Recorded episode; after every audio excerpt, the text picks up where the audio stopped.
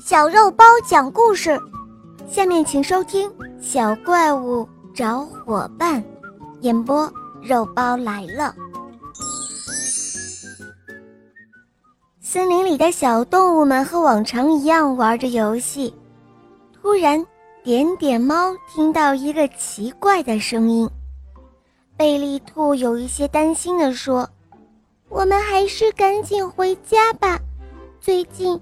总是有莫名失踪了很多小动物，小动物们听了害怕极了，转身向自己家里跑去。这个时候，一只浑身黑乎乎的小怪物出来拦住了大家的去路。啊，你想干什么？你们跟我走！小怪物说着，就把他们都抓到了一个栅栏里。这里已经困了很多的小动物了，让我数一下有多少个。小怪物数着，九十九，一百。数着数着，小怪物就伤心的哭了起来。呃，怎么还是回不去呀？小怪物越哭声音越大。这时候。达吉猴子壮着胆子上前问他说：“嗨，我说小怪物，你你为什么哭呀？”“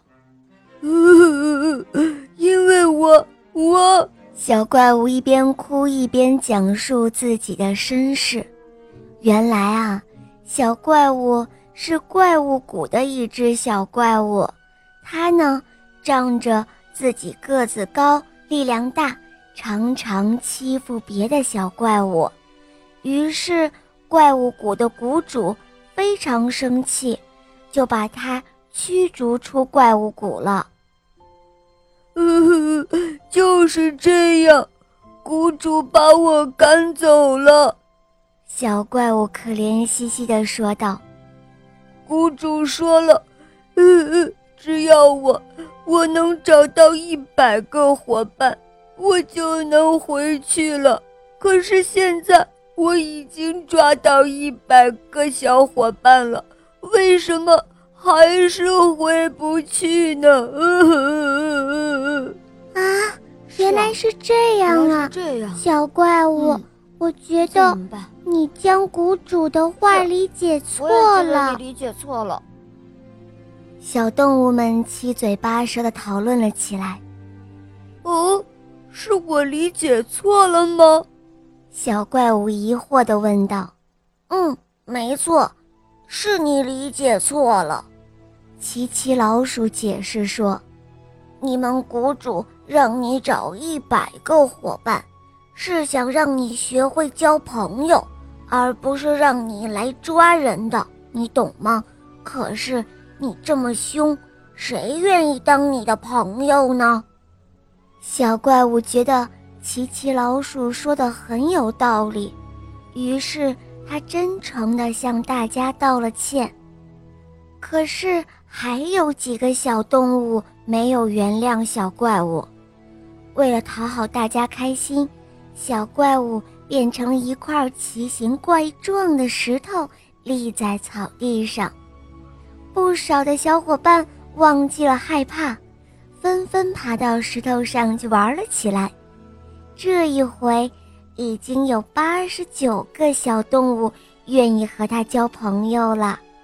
这样一来，小怪物越来越有信心了。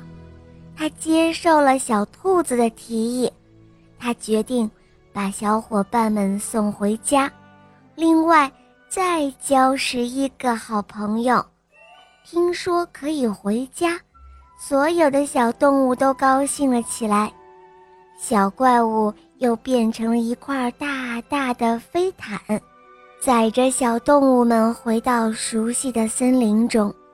这时，又有不少的小动物与小怪物成为了朋友。哦，谢谢，谢谢大家，谢谢你们能够成为我的朋友。现在的小怪物可以回家了。小怪物泪流满面的向大家挥手告别。